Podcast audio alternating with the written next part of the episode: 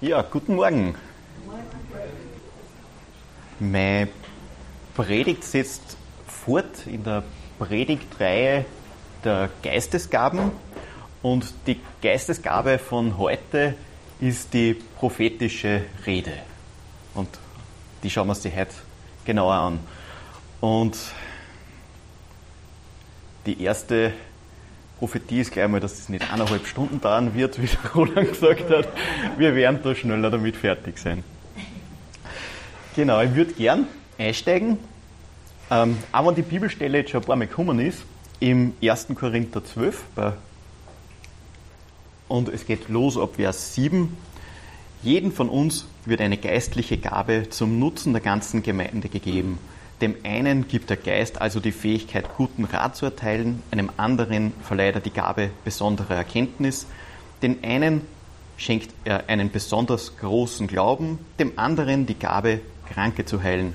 Das alles bewirkt der eine Geist.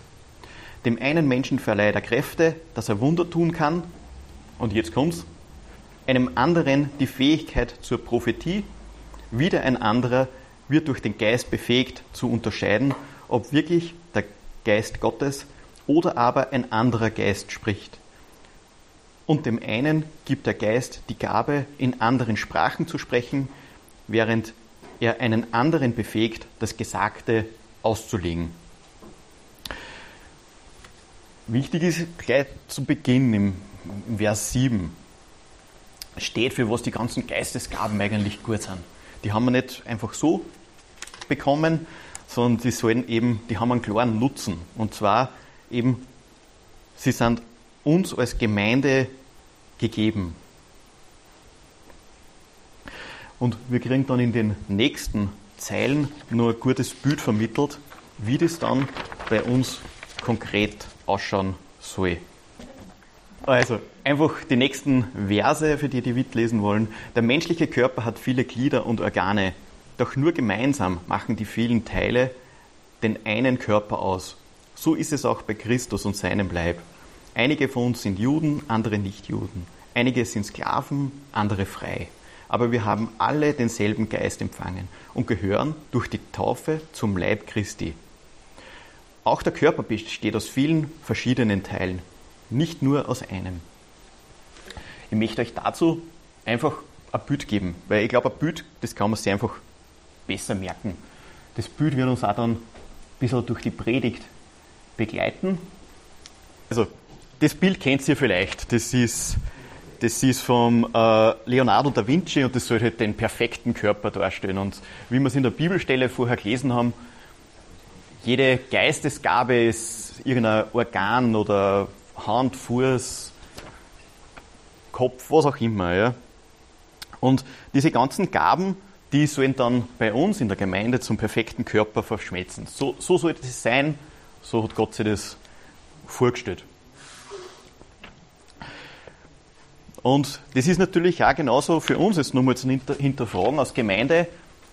Haben wir das schon erreicht? Schauen wir schon wirklich so aus? Sind alle Geistesgaben in ihrer Vielfalt und in ihrer Fülle da vorhanden? Oder schauen wir vielleicht ein bisschen anders aus? Schauen wir schauen wir eher so aus, dass uns irgendeine Geistesgabe fehlt.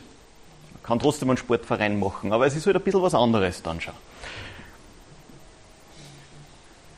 Ich bin recht froh, dass die Helga schon vor mir heraus war und dann kann ich sagen, die Gabe der prophetischen Rede ist zumindest in der Gemeinde auf jeden Fall vorhanden. Also die fällt einmal fix nicht. Oder schauen wir vielleicht sogar so aus, dass manche Geistesgaben viel zu viel da sind und manche zum Beispiel ganz ignoriert werden. Das ist ein bisschen tief unten, aber ich hoffe, ihr könnt es sehen. Und ich hoffe, dass wir nicht so ausschauen. ich möchte mit der Predigt heute ein bisschen anders beginnen, nämlich zuerst einmal ein bisschen auf die persönlichen Erlebnisse eingehen. Noch gar nicht so sehr mit prophetischer Rede, sondern mit den Geistesgaben im Allgemeinen. Wir haben, ich bzw. wir als, als Paar haben vorher schon Erfahrungen gemacht mit Geistesgaben und sehen daher das Thema vielleicht ein bisschen differenzierter. Und wir haben ja gelesen, gleich in der allerersten Stelle ist das gestanden, wir sind mit den Geistesgaben beschenkt worden. Also das heißt, die Geistesgaben sind was, was wir als Geschenk gekriegt haben und sie sollen der Gemeinde helfen. Sie sollen die Gemeinde unterstützen und helfen. Wir haben da eben Erlebnisse gemacht in, in anderen Gemeinden, die waren ein bisschen, ich sage einmal, komplizierter. Alles Christen, keine Frage, alles nette Leute und doch anders. Und es geht jetzt gar nicht um meine Geistesgabe, die ich euch vorbringe, sondern es ist dann damals gegangen eben um die, die Zungenrede. Und da ist ganz, ganz viel diskutiert worden. Und am Ende ist dann eben rausgekommen, dass man eigentlich nach der Geistestaufe die Zungenrede auch jeder kriegen müsste. Ich hab's nicht. Mir hat das viel Gedanken gemacht. Die Frage ist, bin ich jetzt ein vollständiger Christ? Fällt mir was? Wie schaut das aus? Mir hat es verunsichert. Bin recht froh, dass damals auch meine Frau da war. Die hat das Ganze ein bisschen wieder entspannt. Für mich war das fast der Zeitpunkt, wo ich, gesagt, wo ich fast einen Schlussstrich ziehen wollte. Und man gesagt habe, das mit der Christengemeinde, ich bin mir nicht sicher, ob das das Richtige dann für uns ist. Ich habe beim Vorbereiten auf die Predigt, habe ich dann lachen müssen, weil ich eigentlich nur weiterlesen hätte müssen. Es steht nämlich in derselben Bibelstelle im 1. Korinther 12, dann etwas später, 29,30 steht drinnen, sind sie nun alle, etwa alle Apostel, Propheten oder Lehrer? Oder kann jeder von uns Wunder tun? Kann jeder Kranke heilen, in unbekannten Sprachen reden oder das Gesagte übersetzen? Und die Antwort wird uns gleich gegeben. Natürlich nicht. Also nicht jeder wird jede Geistesgabe kriegen, so schreibt es der Paulus, sondern der Gemeinde wird in Summe die Vielfalt an Geistesgaben eben geben. Und warum erzähle ich euch das Ganze? Ich denke, es gibt eben wenige Bibelstellen, ich persönlich glaube das so, die so kontrovers gesehen werden, wie eben das, was wir da haben mit den Geistesgaben in 1. Korinther 12. Und wir müssen sie immer vor Augen halten, es geht letztlich um Geschenke. Es ist, jede Geistesgabe ist ein Geschenk von Gott. Und ich denke, das, was in unserer Gemeinde zählen muss, das ist eben das Bild, das wir immer wieder vor Augen haben sollten. Es zählt eben nicht nur eine einzige Geistesgabe und wir sollen da eben wirklich zum perfekten Körper letztlich werden und nicht irgendwo einfällt, jeder dieselbe Geistesgabe und alles andere wird vernachlässigt und vielleicht nur die eine oder andere Nicht-Geistesgabe kommt da dazu. Und ich glaube, nach dem ist wichtig, dass wir sie ausstrecken. Und das ist am Anfang vielleicht auch ganz schön schwierig, weil es eine Geistesgabe, die ich selbst nicht habe, die empfinde ich im ersten Moment vielleicht sogar als komisch, wenn die von einem anderen kommt. Es ist aber immer Bereicherung für uns alle. Wenn wir die Geistesgabe nicht haben, dann ist es irgendwo unvollständig. Dann fehlt uns ein Fuß. Oder irgendwas anderes. Ja. Jetzt möchte ich aber wirklich auf das Thema der prophetischen Rede, was ja das heutige Thema ist, eingehen und loslegen mit, was ist ein Prophet? Und der Roland hat mich schon aufgefordert, nachdem ich ein moderner Prediger bin, was habe ich dann wohl da? Internet im Internet geschaut. Genau, Google ist schon gefallen. Ich habe es googelt, genau. Ich habe dann mehr noch, weil es mich einfach interessiert hat. Ich habe einmal die KI befragt. Was sagt denn die KI dazu? Und die Antwort, die möchte ich euch nicht vorenthalten, weil die hat mich wirklich beeindruckt. Die war kurz zusammengefasst, nicht sichtbar, aber doch vorhanden. Vielleicht haben wir den Fokus gerade wieder verloren, kann das sein? Ja. Also was, die Frage war, was versteht man unter einem Propheten im Christentum? Und die Antwort fasst es nämlich wirklich beeindruckend zusammen. Das ist, glaube ich, ein bisschen klar, darum lese ich euch das vor. Vielleicht sieht man es auch halt gar nicht. Ich lese euch einfach vor. Im Christentum bezieht sich der Begriff Prophet auf eine Person, die von Gott berufen wurde, um Botschaften, Offenbarungen und Weisheiten im Namen Gottes an die Menschen zu übermitteln. Propheten im Alten Testament der Bibel hatten die Aufgabe, Gottes Willen zu verkünden, moralische Anweisungen zu geben, auf Abkehr von Sünden hinzuweisen und oft auch zukünftige Ereignisse vorherzusagen. Sie waren eng mit der, mit der jüdischen Tradition verbunden und spielten eine bedeutende Rolle in der Geschichte des Volkes Israel. Viele der biblischen Propheten im Alten Testament sind bekannt, darunter Abraham, Mose, Elia, Elisa, Jeremia, Jesaja, Jesekiel und viele andere. Sie haben oft in Zeiten nationaler Krisen oder spiritueller Umkehr gedient und haben die Menschen aufgefordert, zu Gott zurückzukehren und seine Gebote zu folgen. Im Christentum wird Jesus Christus, der Sohn Gottes, oft als der größte Prophet angesehen. Seine Lehren, Predigten und Verkündigungen sind von zentraler Bedeutung für das Christentum und er wird oft als der Gesandte oder Prophet Gottes betrachtet, der die endgültige Offenbarung Gottes bringt.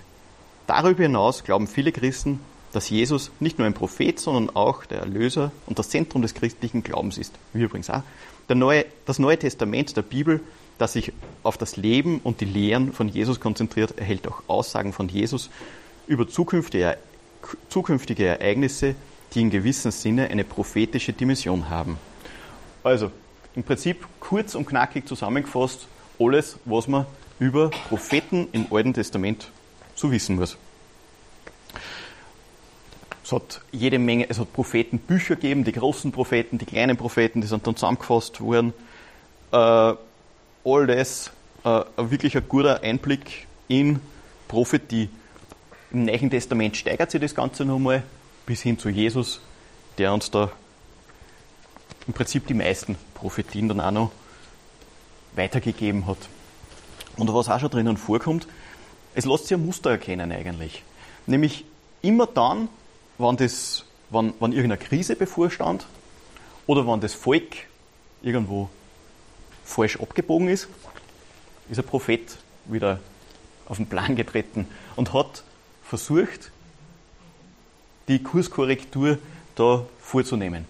Das hat bei manchen Propheten besser geklappt, bei manchen hat es nicht so hingehauen, wie wir lesen können im Alten Testament. Aber das, das kommt immer und immer wieder. Ich hätte vielleicht schon vor einer Minute drucken müssen weil es geht leider wirklich sehr zeitverzögert. Äh, gehen wir aufs nächste, auf das ein, wer waren die bekannten Propheten? Der allererste, den wir dort, also nur ganz ein kurzer Abriss, das Alte Testament nennt 55 Propheten, ich gehe da jetzt nur auf einige wenige ein. Äh, der erste war der Abraham, ein Mann des Glaubens, und er hat ihm von Gott den Auftrag erhalten, das Land zu verlassen, und er ist letztlich über Prophetien geführt wurden von Gott. Dann der Mose. Er war einer von den bedeutendsten Propheten im Alten Testament. Und er hat eben das, den Auszug aus Ägypten äh, da begleitet und da die, dort hat es die entsprechenden Prophetien gegeben und er hat dann die zehn Gebote erhalten. Dann zu den Könige. Da, vielleicht zum Mose. Er war, er unterscheidet, dass er, dass er direkt mit Gott kommunizieren hat können. Alle anderen haben ja Bilder gekriegt oder in Prophetien in irgendeiner anderen Form. Dann die Könige, der David, der war bekannt für seine Tapferkeit und für den Glauben. Er war eben einer, der dann auch die Jerusalem als Hauptstadt äh, etabliert hat und darüber einige Prophetien gekriegt hat. Dann der Salomo als nächstes.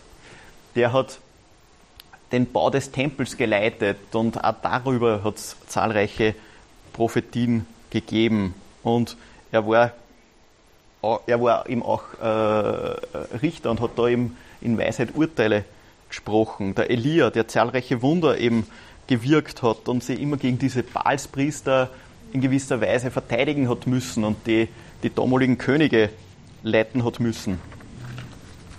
Dann hat es gegeben den Jesaja, das war, bin mir nicht sicher, aber zumindest einer der ersten, der eben über die Ankunft von Messias äh, Prophetien wiedergegeben hat.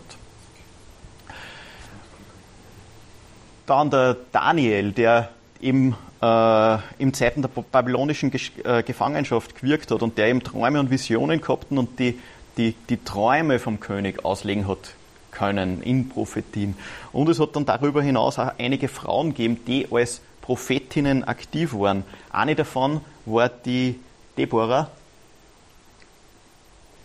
die eben die Befreiung von den Karnitern mit dabei war und dort in die Richtung äh, Prophetien erhalten hat. Das sind so die wichtigsten oder die ganz bekannten Propheten, die uns im Alten Testament, äh, die wir im Alten Testament treffen. Für mich eine wesentliche Frage ist jetzt, gibt es dann Unterschied zwischen den damaligen Propheten und der prophetischen Rede, wie wir es jetzt empfangen dürfen, heute? Ist es genau dasselbe? Geht es gleich weiter? Nicht ganz. Meine Fernbedienung.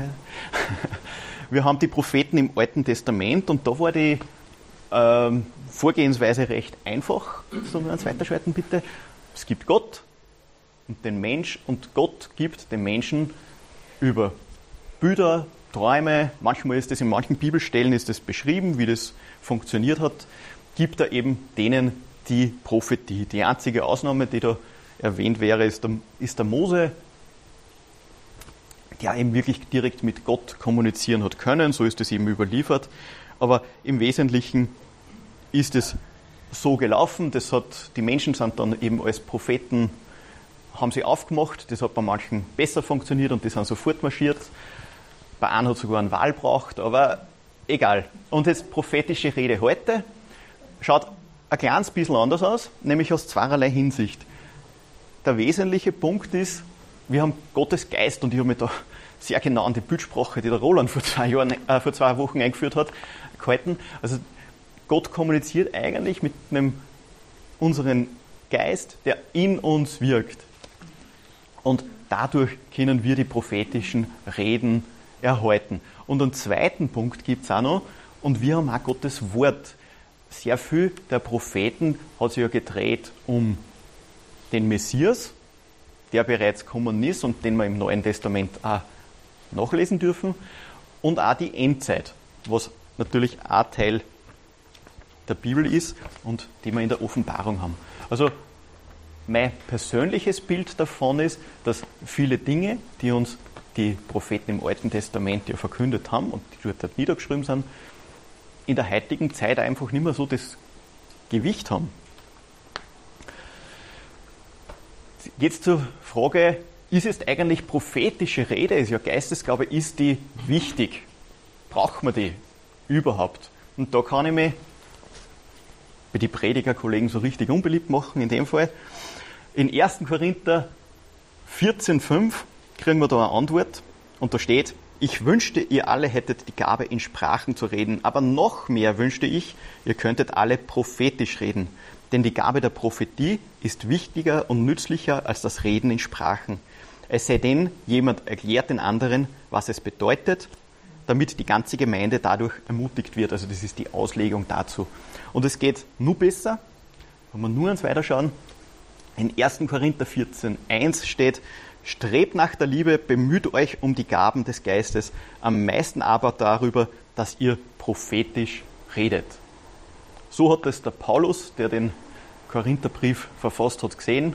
Also für ihn war die prophetische Rede eine ganz, ganz eine wichtige äh, Gabe, Geistesgabe. Und er begründet jetzt auch im oberen Teil jetzt, dass die Gemeinde eben unmittelbar davon profitiert, anders als wie bei der Zungenrede, wo es zuerst einen braucht, der das Gesagte auslegt und dann erst die Gemeinde davon profitieren kann.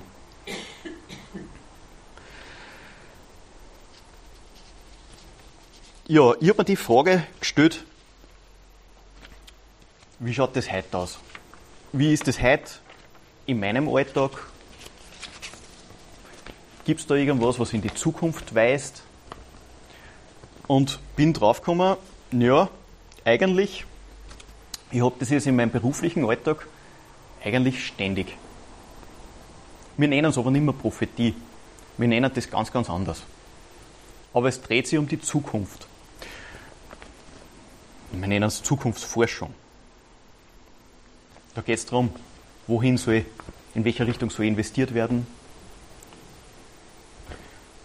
welcher Thema ist zukunftsträchtig, wo, wo reiten wir teilweise auch die sprichwörtliche tote Kur. Und da gibt es große Forschungseinrichtungen und die beschäftigen sich genau mit diesem Thema. Und die nennen das dann eben, nennt man Megatrends. Da gibt es einen davon, zum Beispiel diesen Matthias Horks, der oft in den Nachrichten auch auftritt. Und da gibt es zwölf so Megatrends in der heutigen Gesellschaft. Und ich weiß nicht, ob ihr schon von dem gehört habt, aber es betrifft zumindest an jeden von uns. Also außer man ist wirklich irgendwo ganz tief im Wald in einer Hitten, aber ansonsten trifft es Da geht es zum Beispiel um New Work, wie werden unsere Arbeitsplätze in der Zukunft ausschauen. Wissenskultur, nicht mehr das zählt, sondern das zählt in Zukunft. Äh, Konnektivität, alles ist vernetzt, nur die Fernbedienung nicht. Mobilität, wie werden wir, wie, wie werden wir uns in Zukunft fortbewegen? Und das Ganze geht auch nur mal ein bisschen komplizierter. Michael, wenn du auf die nächste Folie schalten kannst, das kann man so als U-Bahn-Plan praktisch uns aufzeichnen und dann gibt, dann sieht man eben, dass gewisse Trends Abhängigkeiten haben und sie gegenseitig verstärken, manche gegeneinander wirken, manche kreuzen sie in irgendeiner Form. Und da hat es auch in der Vergangenheit natürlich viele Beispiele gegeben, so ein Trend verschlafen, das kann ein Problem sein. Wenn wir zurückdenken an eine Digitalkamera, die hat die ganze analoge Fotografie wegradiert und ist ein paar Jahre später eigentlich selbst obsolet geworden, weil er jeder ein Smartphone eingesteckt hat, das ein besseres Foto zusammenbringt. Smartphone selbst, iPhone hat die Mobiltelefon, äh, Mobiltelefonie revolutioniert. Aber auch Firmen wie zum Beispiel Tesla, die den ganzen äh, Automotive-Markt umkrempelt. Es gibt uns also alles ein Bild, wie unsere Welt in zehn Jahren ausschauen könnte. Ähnlich wie damals bei den Israeliten. Oder, oder vielleicht doch nicht. Gibt es da jetzt einen Unterschied? Wir kennen das eigentlich, dass da einen Unterschied gibt, weil es gibt natürlich einen. Und ich bin mir sicher, ihr habt das auch sofort gemerkt. Wie kann ich jetzt das unterscheiden? Das, was ich euch jetzt gesagt habe, war eine Zukunftsvision, aber sicher keine Prophetie oder keine prophetische Rede. Weil es gibt drei so Punkte, auf die man da genauer draufschauen kann. Das erste ist einmal die prophetische Rede, die kommt immer von Gott. Und die, ich habe es euch eh gesagt, kommt von einem Zukunftsforscher, was ich euch vorgestellt habe. Also das, damit können wir eindeutig identifizieren. Da geht es zwar um die Zukunft, das ist auch interessant, das ist auch wichtig, aber es war sicher keine prophetische Rede. Der zweite Punkt, der da wichtig erscheint, ist, die, die prophetische Rede wird davon ausgegangen, dass es keine neuen Erkenntnisse gibt. Also nicht das Auftreten von einem zweiten Messias oder sonst irgendwas, weil wir haben die Aufgabe, dass wir das am Wort prüfen. Also sprich, es ist schon alles gesagt. Das, was da ist, ist bereits gesagt. Und es gibt auch einige Bibelstellen, die auf das hinweisen und auch die Tatsache, dass die prophetische Rede die Gemeinde stärken soll, dass die prophetische Rede viel, viel mehr für die Geschwister untereinander dienen soll. Also es ist eine konkrete Prophetie jetzt für den Hannes beispielsweise, weil er vor mir sieht. Und ist und nicht für die Welt.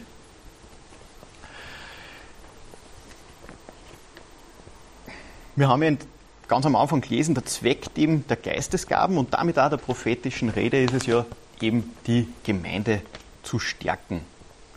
Und das ist auch nochmal die Aufforderung im Prinzip. Ja.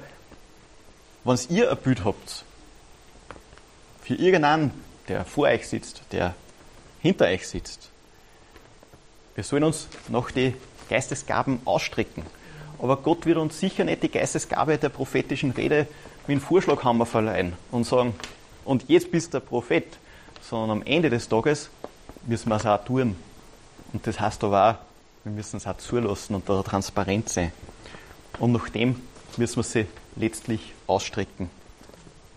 Es gibt aber in der Bibel nicht nur eine Warnung vor Prophetie, sondern gleich mehrere.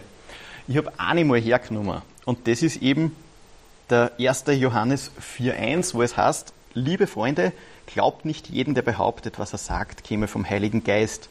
Ihr müsst die Menschen prüfen und feststellen, ob der Geist, durch den sie reden, wirklich der Geist Gottes ist. Denn es gibt zahllose falsche Propheten in der Welt. Und es gibt eine ganze Menge an ähnliche Stellen. Also die sind im Wortlaut fast identisch. Und ich möchte auch darauf hinweisen, es steht da wirklich, denn es gibt zahllose falsche Propheten. Also es wird nicht einer vorbeikommen, sondern es werden eine Menge kommen, die eben falsche Prophetien weitergeben. Und unsere Aufgabe ist es letztlich, diese Prophetien zu prüfen. Die Prophetien, aber auch alles andere, meine Predigt, alles andere ist es letztlich die Aufgabe, immer zu prüfen und kritisch zu sein. Ich habe da bei der Vorbereitung eine Checkliste gefunden, die möchte ich euch weitergeben. Auch die ist zu prüfen. Es gibt vier so Punkte, an denen man, an der man Prophetien auch letztlich prüfen kann. Das, der erste Punkt, den haben wir schon angesprochen. Die Botschaft ist im Einklang mit Wort Gottes. Also wenn, jetzt, wenn wir irgendwas im Wort Gottes finden, was eigentlich im Widerspruch zu der Prophetie steht, dann wird es vermutlich keine echte prophetische Rede sein. Das zweite, mit dem tue ich mir schon ein bisschen schwerer, da steht, alle Voraussagen müssen sich erfüllen. Wenn ich das jetzt umlegen würde äh, auf die alten Propheten, kann man zwar sagen, ja schon, aber es hat halt teilweise 2000 Jahre gedauert. Also das werde ich jetzt so nicht mehr überprüfen können, aber für die prophetische Rede soll es gelten. Dann sind nur zwei Punkte. Ein wahrer Prophet erkennt Jesus als den Sohn Gottes an. Es steht nämlich dann in anderen Stellen drinnen, dass es Propheten geben, dass Propheten kommen werden, die ihm Jesus nicht anerkennen werden. Daher nochmal die, diese Warnung sozusagen.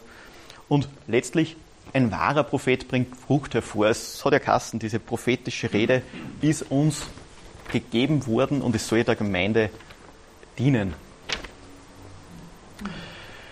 Ja, ich möchte nochmal rausspringen aus dem Thema der prophetischen Rede und das Ganze ein bisschen zusammenfassen.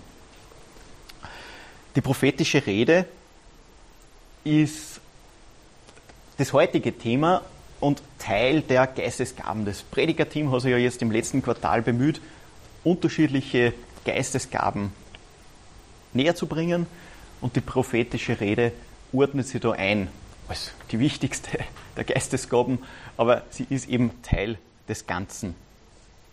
Zwei Geistesgaben werden noch kommen dann im nächsten Quartal. Und ich glaube, es ist wichtig, dass wir uns eben nach all diesen Gaben ausstrecken. Und ich kann es nur noch mal wiederbringen, das Bild vom perfekten Menschen, also die Gemeinde ist dann perfekt sozusagen, wenn alle Geistesgaben in ihrer Fülle in unserer Gemeinde wirken. Und wir sollten eben auch Geistesgaben, die jetzt vielleicht noch eher unterrepräsentiert sind, durchaus noch fördern. Und ich kann es euch nur von mir wiedergeben, ich bin wie alle, glaube ich, bemerkt haben, eher der, der Kopfmensch. Ich tue mir schwer mit, mit, mit Dingen, die ich so vom Kopf her nicht verstehen kann. Und die prophetische Rede, wie soll ich sagen, passt da wunderbar ins Bild, weil das ist was, was man nie kapieren kann. Ja? Und es ist auch schwierig dann letztlich, oder für mich war es schwierig, für lange Zeit, mich auf Brüder und Schwestern einzulassen, die mit dieser Geistesgabe versorgt sind. Und ich möchte euch auch da einfach ermutigen, das zu nutzen und auch auf die Geschwister wirklich zuzugehen, die da, die da mit der Geistesgabe aus, ausgestattet sind. Und ja, wenn ihr euch eine Sache mitnehmt für heute, dann eben das. Lasst euch auf das ein. Ich möchte jetzt zum Abschluss kommen und da gibt es ein Wort, das die Absicht Gottes eben aus meiner Sicht super beschreibt. Und das finden wir in 1. Korinther 12,5. Wir haben es schon gelesen. Und da heißt es, und so unterschiedlich auch die, die Aufgaben in der Gemeinde sind, so ist es doch dasselbe Herr, der uns dazu befähigt. Amen.